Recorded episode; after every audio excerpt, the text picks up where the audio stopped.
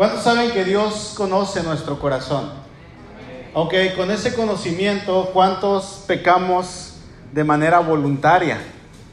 Por ejemplo, a veces mentimos cuando sabemos que no se tiene que mentir, a veces tomamos algo que no nos corresponde cuando sabemos que no lo tenemos que tomar, juramos en el nombre de Dios en vano cuando no tenemos que hacerlo, codiciamos lo que tiene el prójimo, ¿verdad? Y eso tampoco tiene que ser. Hacemos cosas que sabemos que están mal, sin embargo, las sabemos, las estamos haciendo, ¿verdad? Y el Señor conoce qué es lo que hay en nuestro corazón, Dios conoce cuál es la actitud y qué es lo que nosotros hacemos, ¿verdad? Así es que después de orar, después de tener este tiempo de alabanza, hermanos, vamos a Mateo capítulo 15, versículo 1 en adelante. Y dice así, entonces se acercaron a Jesús ciertos escribas y fariseos de Jerusalén diciendo, ¿por qué tus discípulos quebrantan la tradición de los ancianos? Porque no se lavan las manos cuando comen pan. Respondiendo él, les dijo, ¿por qué también ustedes quebrantan el mandamiento de Dios por su tradición? Porque Dios mandó diciendo, honra a tu padre y a tu madre, y el que maldiga al padre o a la madre, muera irremisiblemente. Pero ustedes dicen, cualquiera que diga a su padre o a su madre, es mi ofrenda a Dios todo aquello con que pudiera ayudarte, ya no ha de honrar a su padre o a su madre. Así han invalidado el mandamiento de Dios por su tradición. Hipócritas, bien profetizó de ustedes Isaías cuando dijo, este pueblo de labios me honra, mas su corazón está lejos de mí, pues en vano me honran, enseñando como doctrinas mandamientos de hombres. Y llamando así a la multitud les dijo, escuchen y entiendan, no todo lo que entra en la boca contamina al hombre, mas lo que sale de la boca, esto contamina al hombre. Entonces acercándose sus discípulos le dijeron, ¿sabes que los fariseos ofendieron cuando oyeron esta palabra? Pero respondiendo él dijo, toda planta que no plantó mi Padre Celestial será desarraigada, déjenlos, son ciegos, guías de ciegos, y si el ciego guiare al ciego, ambos caerán en el hoyo.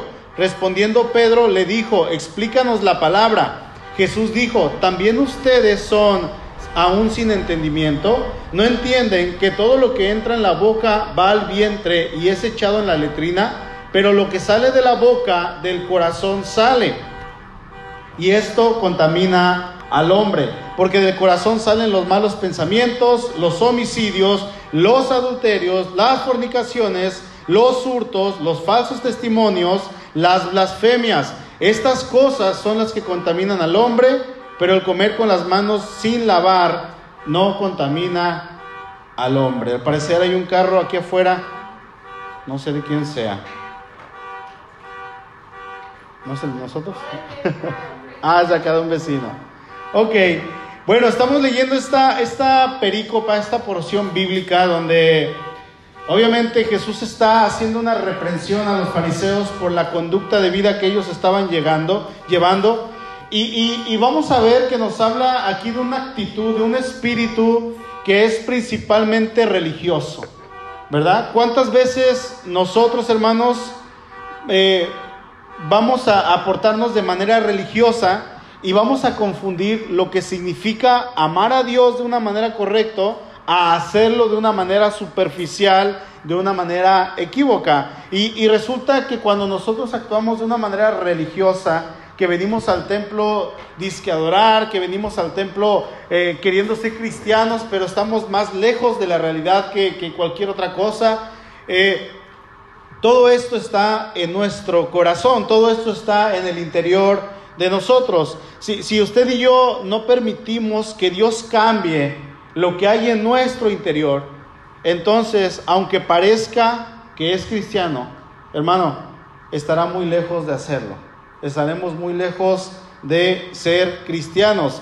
¿Quiénes eran los escribas y estos fariseos que se le acercan al Señor Jesús? Bueno, como ya lo sabemos, estas personas eran los líderes religiosos del pueblo, eran los que enseñaban las leyes de Dios, eran los que se suponían que llevarían al pueblo a una adoración, a un arrepentimiento, eran los que iban a acarrear a todos los pecadores y los iban a llevar a los pies de Dios y le iban a decir, Señor, hemos traído a estos pecadores para que se arrepientan y para que sean transformados de una manera correcta. Se supone que eso era lo que ellos tenían que hacer, pero en lugar de esto, hermanos, ellos eran gente hipócrita que decían ser algo, pero en realidad no lo estaban practicando. Y resulta que estas personas, por siglos, desde el retorno, cuando ellos fueron llevados a, Babilonia cautivos, desde su retorno, ¿cuántos años estuvieron en Babilonia? ¿Se acuerdan?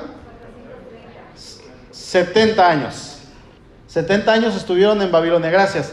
Y cuando ellos regresan de ese lugar a Jerusalén, comienzan a hacerse las sinagogas, comienzan a hacerse todo este tipo de personas, se comienzan a formar los, teólogos, los doctores de la ley, los eruditos, los fariseos, los sacerdotes, todas esas personas, y ya tenían aproximadamente unos 400 años ahí en el pueblo que se habían levantado, y estas personas habían agregado, hermanos, cientos, cientos de tradiciones religiosas a las leyes de Dios, y ellos enseñaban que, nuestra impureza podría contaminar lo que era el interior, ¿verdad? Si nosotros tocábamos algo físico, eso nos iba a contaminar en el espíritu. Esa era su enseñanza y entre estas tenían otras muchas que eran enseñanzas torcidas. Decían, si tú tocas algo que sea impuro, te vas a contaminar en tu espíritu. Algo así como el COVID, ¿verdad? Hoy en día. Y hermano, si usted toca a alguien que tenga COVID, se va a contagiar. Hoy en día esto sí es algo cierto. Sí, pero estas personas estaban llevando esto a un extremo. Y es que ellos habían inventado una ceremonia tras otra, tras otra, tras otra, ceremonias de purificación. Pero estos eran retos, retos grandes que, que la gente tenía que cumplir. Ellos no el pueblo, porque el Señor dice, ¿verdad? Ellos imponen cargas tan pesadas, tan grandes, y ni siquiera con un dedo quieren moverlas, pero les dicen al pueblo, adelante, muevan todo ustedes, hagan todo ustedes. Y ellos no querían mover ni siquiera un solo dedo. Dice el verso 6, así han invalidado el mandamiento de Dios por su tradición. Ustedes lo que tienen es una tradición hipócritas Bien profetizó de ustedes Isaías cuando dijo, este pueblo, su pueblo, el pueblo de Dios, y hoy en día cuidémonos de que no seamos ese pueblo, ¿verdad? La iglesia de Dios, este pueblo de labios me honra, porque dicen que son cristianos. Porque dicen que me ama, porque dicen que ya me van a obedecer, porque dicen, Señor, prometo ya comenzar a evangelizar a quienes yo tengo en el trabajo, porque yo, yo prometo ya ahora comenzar a, hacer realmente lo que te prometí hace 5, 6, 7, 8 años. Dice, de labios me honra este pueblo. Señor, ahora sí voy a venir a la iglesia. Señor, ahora sí en las predicaciones ya no me voy a dormir. ¿Verdad? Dice, mas su corazón está lejos de mí, pues en vano me honran enseñando como doctrinas mandamientos de hombres. Jesús le llama a estos hombres hipócritas. ¿Qué es un hipócrita? Bueno, un hipócrita, dice la, definición, es alguien que actúa con hipocresía. ¡Wow! Eh, profundo, hermanos. Dice, sea porque finge o aparenta algo que no siente. Eso es un hipócrita. Dice, o porque finge ser alguien que no es. Eso es un hipócrita. Alguien que aparenta ser algo, pero no lo es. Y viene de la palabra griega hipócrites. Esta palabra se refiere a un actor, a una persona que está eh, en un carácter asumido, alguien que está caracterizando a alguien en un escenario, es un simulador. Alguien llegó a ver una serie que se, que se daba creo que en Canal 5, uh, hace como unos 20 años, se llamaba Los Simuladores. La, pasaron un tiempo y, a mí me agradaba, yo estaba niño. Yo, era un pequeñito, ¿verdad? Hace 20 años. Y, me acuerdo que yo la veía y estas personas eran contratadas por, por otras personas que eran abusadas de alguna manera. A veces ayudaban altruistamente, no cobraban, pero sí cobraban casi siempre grandes sumas de dinero. Entonces se hacían pasar por empresas, por, por, ejecutivos, por gente sumamente importante y engañaban a otras personas y les hacían pagar lo que estaban haciendo el mal a la gente. Entonces la serie se llamaba Los Simuladores y era una serie hasta cierto punto buena, era mexicana la serie. Y, este, yo me acuerdo que, que la veía y decía, mira, están actuando y actúan re bien y la gente ni cuenta se da. Bueno, podríamos decir que esta gente eran unos hipócritas, porque estaban actuando, ¿verdad? Era costumbre entre los griegos y los romanos eh, ellos hablaban con, con máscaras y usaban algunos artefactos en los teatros para que se escuchara su voz como si fueran micrófonos, pero se ponían máscaras y en las máscaras caracterizaban, eran máscaras a veces grandes para que toda la gente pudiera ver, caracterizaban si la persona estaba triste, si la persona estaba contenta, si la persona estaba enojada, se ponía ese tipo de máscaras y era, era esta persona era un hipócrates, ¿verdad? Era un hipócrita, alguien que estaba simulando alguien que no es. Ya con el paso del tiempo, este término viene a usarse para denotar a un engañador o a un hipócrita. Y en la opinión popular, en nuestros días hoy en día, hermano, eh, este pecado es universalmente aborrecido. ¿A quién le agradan los hipócritas? A lo mejor somos uno de ellos, ¿verdad? ¿A quién le agradan los hipócritas? Ahí tengamos cuidado. Porque yo creo que nadie, hermanos, nadie quiere a un hipócrita hoy en día. Son personas que cuando uno las ve venir decimos, ay, viene el hipócrita ese. Y ahí, no falta el, el, hermano o la persona que se le da la vuelta, ¿verdad? Yo no lo quiero ver. Y, y, nos damos la vuelta porque estas personas no es muy agradable convivir con ellos. Y peor tantito, cuando alguien te llama hipócrita, híjole, eso es un insulto, es una ofensa mayor. Que, que, me llames hipócrita, cuidado, porque eso es un insulto fuerte. ¿Verdad? Eso es algo muy, muy delicado. Imaginen lo que sintieron los fariseos cuando el Señor, frente a toda una multitud, les llama hipócritas. ¿Se imaginan esa escena, hermano? Delante de una multitud de miles de personas, el hombre más popular de todo el pueblo, el hombre que nadie podía refutarle absolutamente nada, se para frente a ellos y les dice, son unos hipócritas. Y ellos se quedan callados. Y no, no, no solamente le dijo, son hipócritas, sino le empieza a decir, ¿por qué? Y con la palabra de Dios.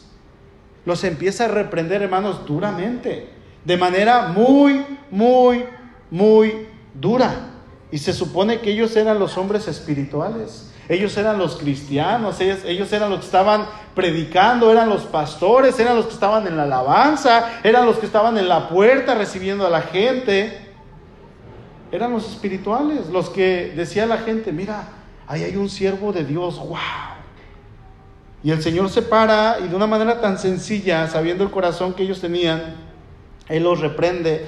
Son unos doble cara, les dice el Señor, porque ustedes no viven lo que predican. En una ocasión, el Señor les dijo, ustedes ayunan y, ustedes lo hacen en público para que todos los vean y los alaben. Ahí en Mateo 6, en otra ocasión, el Señor les dice que la oración debe de ser en secreto, ¿verdad? Dice, tú ve a tu lugar en secreto y ora a tu Padre que está en lo secreto. Y no te hagas como los hipócritas, ¿verdad? Dice, que se paran en las esquinas y comienzan a orar a grandes voces para que la gente los vea y diga, wow, qué espiritual. Qué espiritual es este hombre.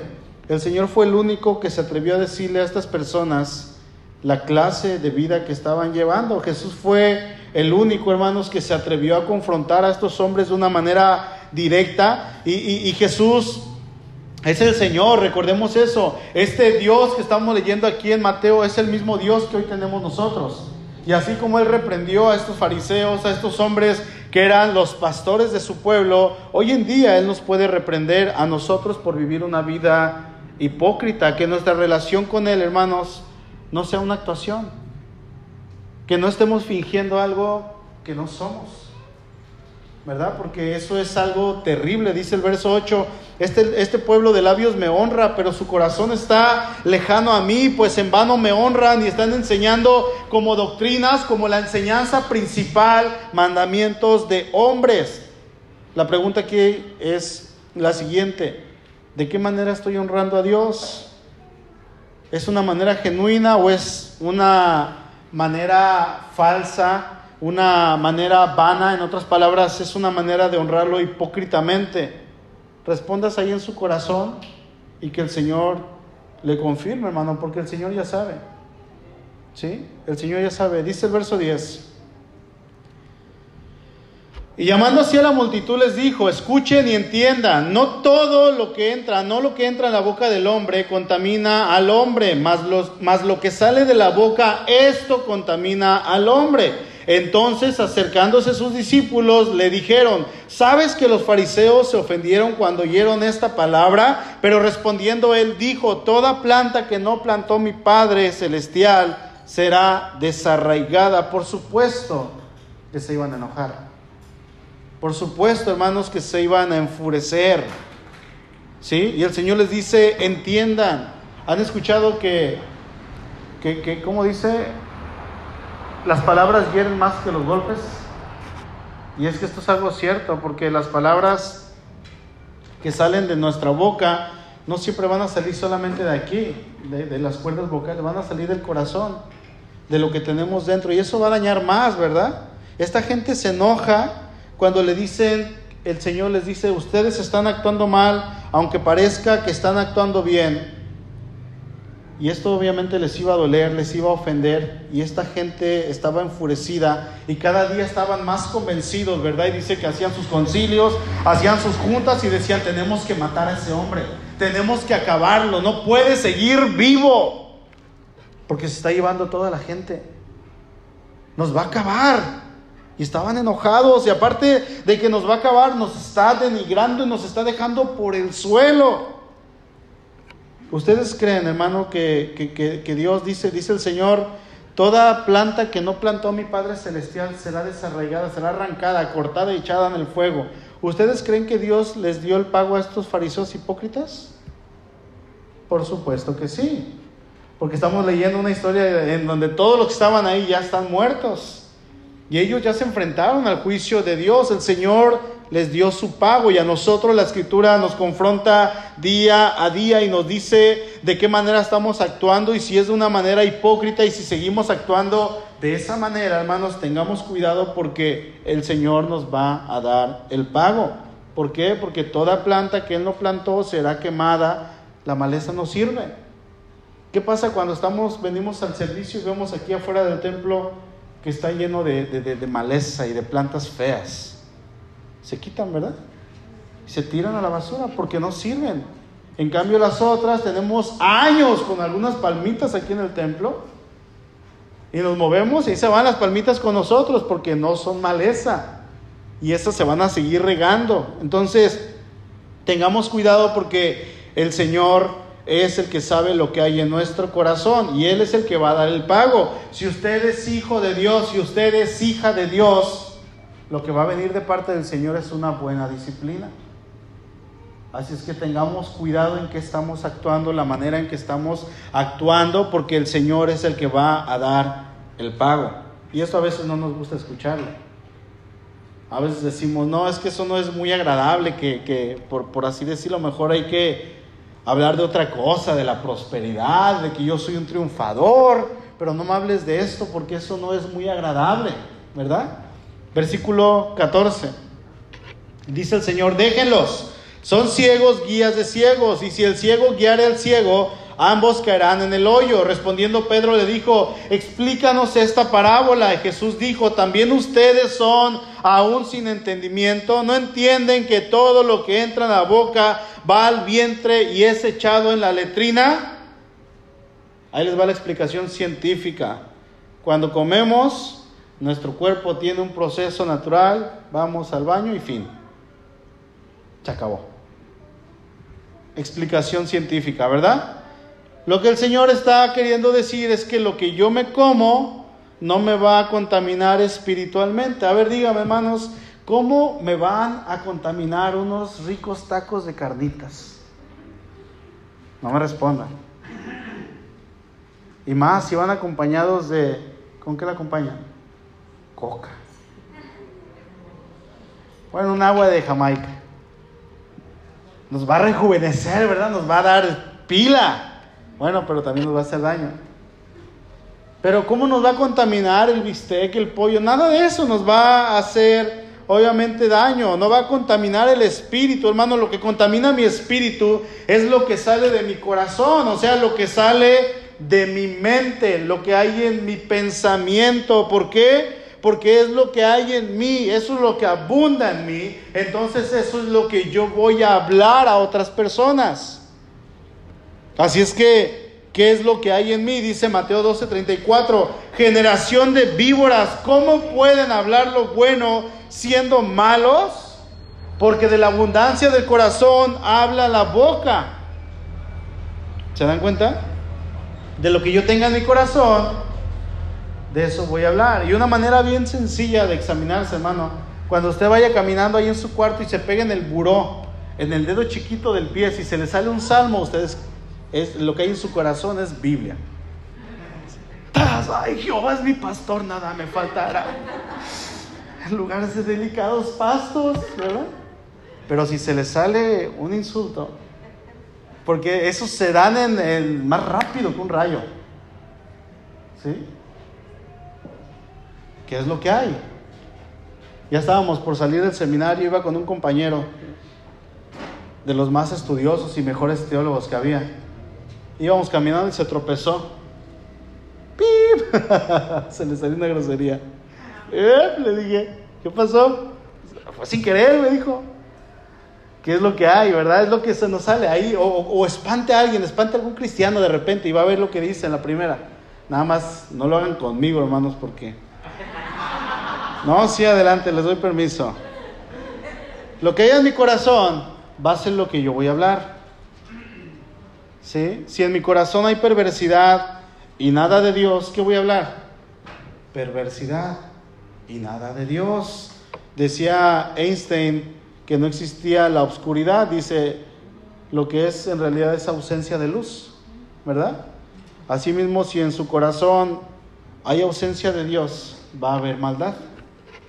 Eso es lo que va a pasar. Dice el verso 15, pero lo que sale de la boca del corazón sale y esto contamina al hombre. Y esto contamina al ser humano. Esto es lo que realmente lo ha echado a perder. Esto es realmente lo que lo hace malo. Es lo que lo hace cruel. ¿Por qué? Dice el verso 19, porque del corazón salen los malos pensamientos. ¿De dónde?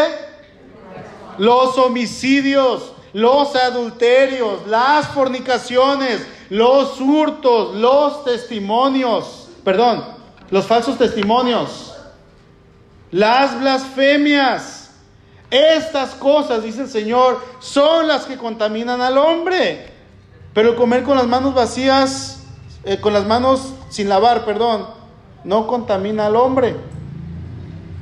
Ahora, hablando del corazón, podemos decir, híjole, el corazón, hermanos, en la Biblia es un tema tan, tan extenso Primeramente podríamos decir que del corazón va a emanar lo más bello que nosotros como seres humanos podamos experimentar. Y esto es el amor.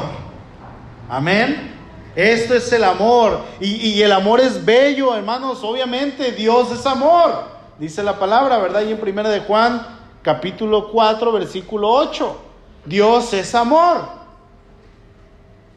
Ahí vamos a decir, wow, y saben que Dios nos amó tanto que ha entregado a su Hijo unigénito para que todo aquel que en Él cree no se pierda, sino que tenga vida eterna. Eso es Dios mostrando su amor para con nosotros. Pero déjenme decirles algo, el amor no es un sentimiento que está en el corazón, aunque sí está en el corazón. El amor es una decisión que yo como ser humano voy a decidir amar a mi prójimo. ¿Sí? Yo voy a tomar esa decisión porque lo quiero hacer. Así es como Dios nos ama. ¿O a poco cree que Dios le ama a usted porque, porque es la mejor persona y es una perita en dulce? No, hermano. Dios le ama porque Él ha decidido hacerlo. ¿Sí? Él dijo, a pesar de que Dani sea así, así, yo lo voy a amar. A pesar de que Beto sea así, así, ya sé cuántas veces me va a fallar, él ya es mi hijo, yo lo voy a amar y no voy a dejar de amarlo.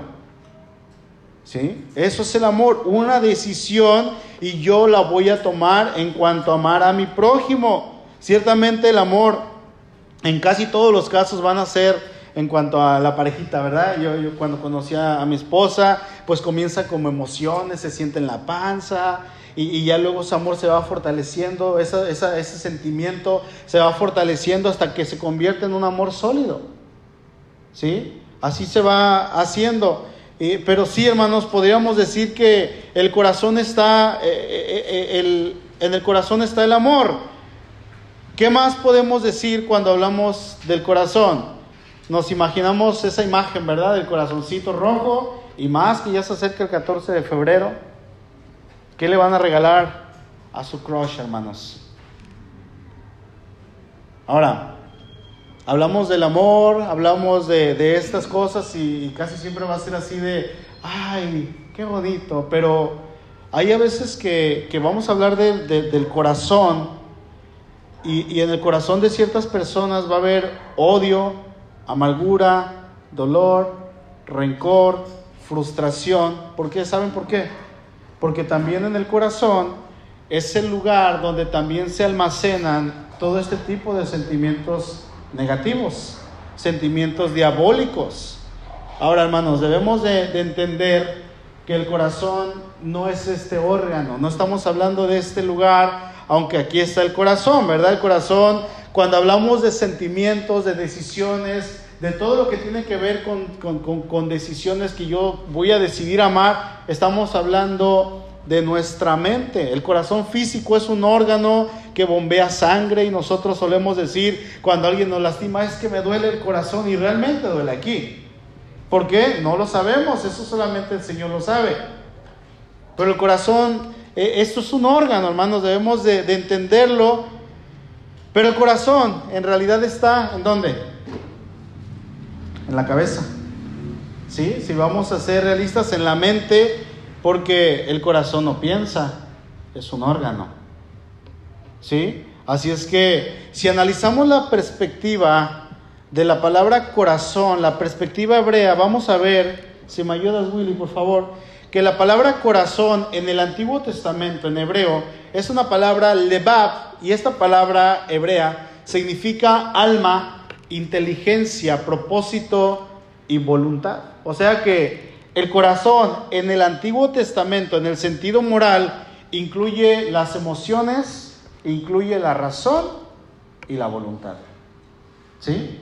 Estamos hablando otra vez de todo lo que hay en nuestra cabeza. Si vamos al Nuevo Testamento, el corazón es usado para muchos otros conceptos. La palabra corazón es una palabra griega que usted y yo vamos a conocer. La palabra es cardia y es de donde viene la palabra cardiólogo. ¿Sí? O sea, los cardiólogos estudian el corazón y corazón en el Nuevo Testamento se va a referir a pensamientos o sentimientos, pero siempre nos va a hablar de la mente. ¿Sí?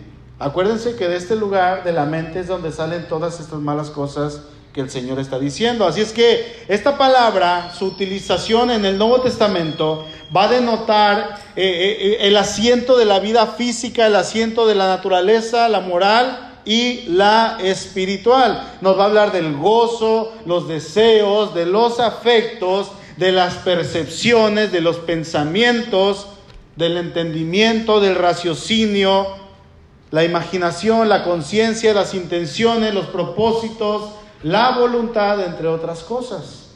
Eso es lo que es la palabra corazón en el Nuevo Testamento. Así es que hablar del corazón humano es hablar, hermanos, un tema sumamente extenso, ya que va a abarcar todas las emociones del ser humano. ¿Sí? Todo lo que nosotros somos. Y es del corazón, o sea, de la mente, de lo que hay en el ser humano, lo que va a salir. ¿Ok? Recuerden que aquí arriba está el centro de control. Si fuéramos un robot, aquí está todo, hermanos, el centro de control. Por aquí entra, está la vista, por aquí recibimos y por aquí hablamos y por aquí entra todo. Aquí está todo en la cabeza. Y aquí mismo está lo que nos mueve, ¿verdad? El cerebro, que es lo que nos controla absolutamente todos. Y, y es del corazón entonces lo que va a haber en cada ser humano, de la mente, lo que va a salir. Si yo me junto con cristianos, yo me voy a comportar y me tengo que guiar y dirigir como quién? Como un cristiano, porque se supone que los cristianos me van a ayudar a acercarme a Dios. Se supone que mis hermanos en Cristo, si están viendo que yo estoy haciendo algo que no es correcto, me van a ayudar a acercarme a Dios. ¿Sí? Pero si yo me junto con gente que es perversa, que no me edifica en lo más mínimo, ¿qué es lo que probablemente va a salir de mi corazón? Lo mismo. Por eso yo le digo a veces a los jóvenes o incluso a algunos hermanos, a mí no se me hace, bueno, se me hace triste y trágico que los jóvenes o las jovencitas digan, mi mejor amigo es alguien que no es cristiano. El que me da consejos es alguien que le gustan las personas de su mismo sexo. Porque ¿qué me va a aconsejar? ¿Sí? También hay hermanos ya maduros que tienen sus mejores amigos, sus mejores amigas y son unos borrachales, son gente que engaña a sus esposas, gente que mujeres que engañan a sus esposos y son nuestra influencia, ¿verdad? Entonces, si yo me junto con este tipo de gente, hermanos, no es que los esté despreciando, no, no, no, pero estamos hablando de cuál es nuestra influencia. Al contrario, tenemos que juntarnos con ellos, tenemos que hablarles de Cristo, tenemos que ganarlos para Cristo y testificarles de Cristo, ¿sí? Pero si yo me junto con gente que no me va a edificar, ¿cómo voy a hablar? Obviamente de una manera en la cual a lo mejor no va a ser edificante. Dice el Señor ahí en Lucas, perdón, en Mateo 15, 19, porque del corazón salen los malos pensamientos, los homicidios, los adulterios, las fornicaciones, los hurtos, falsos testimonios y las blasfemias. ¿Por qué? Porque el corazón es la sede de los pensamientos, deseos, emociones, decisiones, es la fuente de las cosas que contaminan y que hacen a un hombre bueno o que hacen a un hombre malo. Por eso dice Proverbios 4:23, sobre toda cosa guardada, guarda tu corazón, porque de él mana la vida. ¿Sí? Cuida tu corazón. Ahora, en el verso 19, el Señor nos habla de siete males que están ahí, pero en este versículo el Señor menciona específicamente cuatro mandamientos que se encuentran en la ley de Moisés. Por ejemplo, Jesús ahí en el verso 19 va a mencionar el sexto mandamiento que dice, no matarás, prohíbe los homicidios. ¿Y dónde sale eso? Del corazón. También menciona el séptimo que prohíbe los adulterios y la inmoralidad sexual. ¿Sí? También menciona el octavo que prohíbe los robos, no robarás. Y menciona el noveno que prohíbe los falsos testimonios, no darás falso testimonio contra, y empieza a decir contra todos, ¿verdad? Los que no podemos hacerlo. No debemos olvidar, hermanos, que el corazón es la fábrica de los pensamientos buenos y malos. Aquí se fabrica todo. ¿Sí? Debemos de tener cuidado. Ahora, Jesús menciona también seis acciones malas que son el producto de un corazón corrompido. Y, esta lista de males que, que salen del corazón, alguien lo llamó las obras de la carne. ¿Saben quién fue?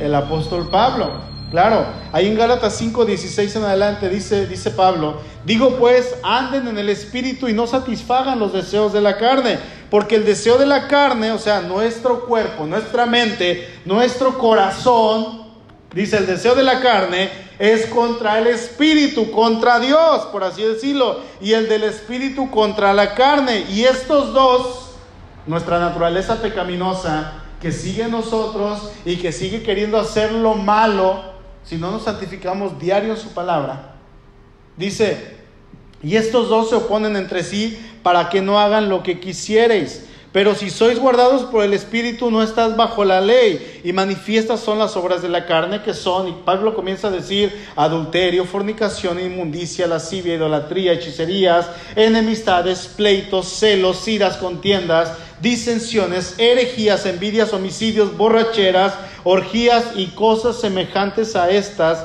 acerca de las cuales los amonesto, dice el apóstol, como ya se los he dicho antes, que los que practican tales cosas no heredarán el reino de Dios. A esto, hermanos, la Biblia lo llama las obras de la carne.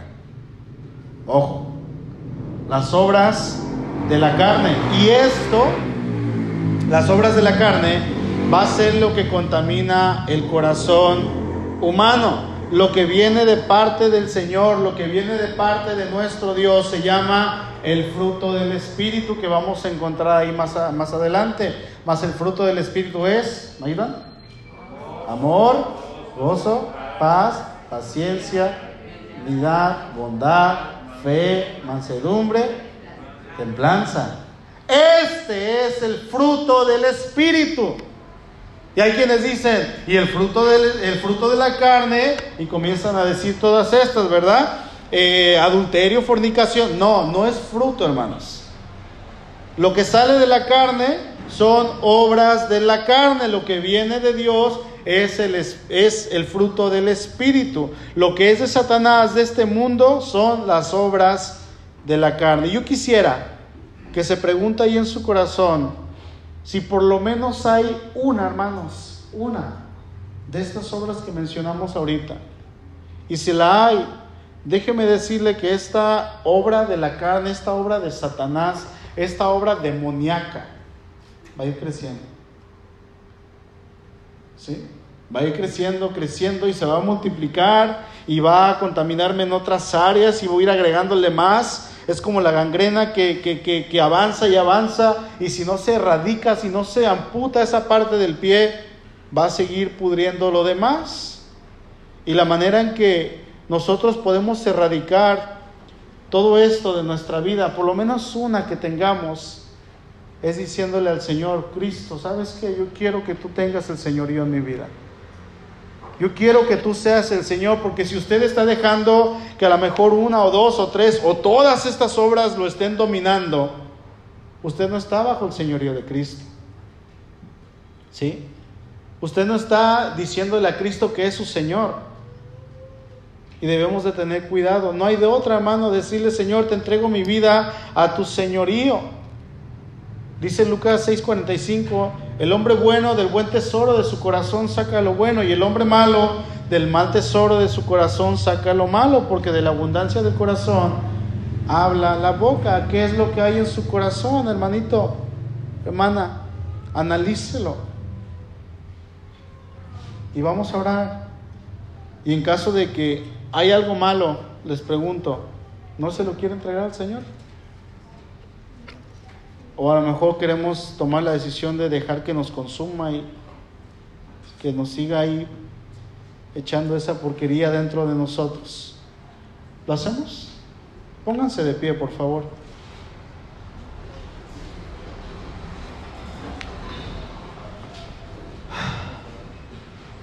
Señor, gracias por tu palabra. Tu palabra es completa, Señor, es hermosa es viva, es eficaz, es más cortante que cualquier espada de doble filo. Y siempre, Señor, nos habla de alguna u otra manera. Tu palabra es completa. Tu palabra es suficiente. Señor, ayúdanos a atesorarla en nuestro corazón.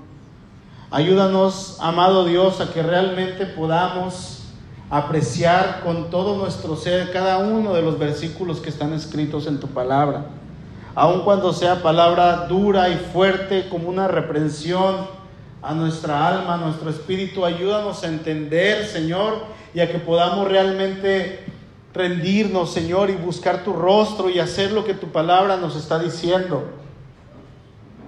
Tú viniste, Señor, a acabar con las obras de la carne, tú viniste a terminar con todo eso. Y no es justo, Señor, que a lo mejor yo esté viviendo en una o en otra o en todas. Ayúdanos, Señor, a realmente someternos a tu señorío. Y si yo digo que soy tu hijo, que soy tu hija, a que realmente, Dios, tu palabra penetre en nuestro corazón y que nos enseñe y que nos muestre, Señor, cuál es tu perfecta voluntad. Gracias, Dios, porque eres bueno y porque eres fiel. Gracias por tu palabra, que siempre es tan hermosa. Aquí estamos, Señor, bajo las órdenes de tu señorío. ¿Y dónde están las órdenes en tu palabra? Ayúdanos, Señor, a aplicarla cada día. En Cristo Jesús. Amén. Termino leyendo Proverbios 4:18. Dice, más la senda de los justos. ¿Quiénes son los justos? Dígame amén. Mas la senda de los justos es como la luz de la aurora, que va en aumento hasta que el día es perfecto. El camino de los impíos es como la oscuridad. No saben en qué tropiezan, dice el, proverbio. Hermanos, hagamos lo que nos dice el tema de este estudio. Limpiemos nuestro corazón. ¿Saben por qué? Porque el Señor lo conoce. Sí, Él sabe. A veces nada más es cuestión de llegar y decirle, aquí está, Señor. Y Él va a obrar. Amén.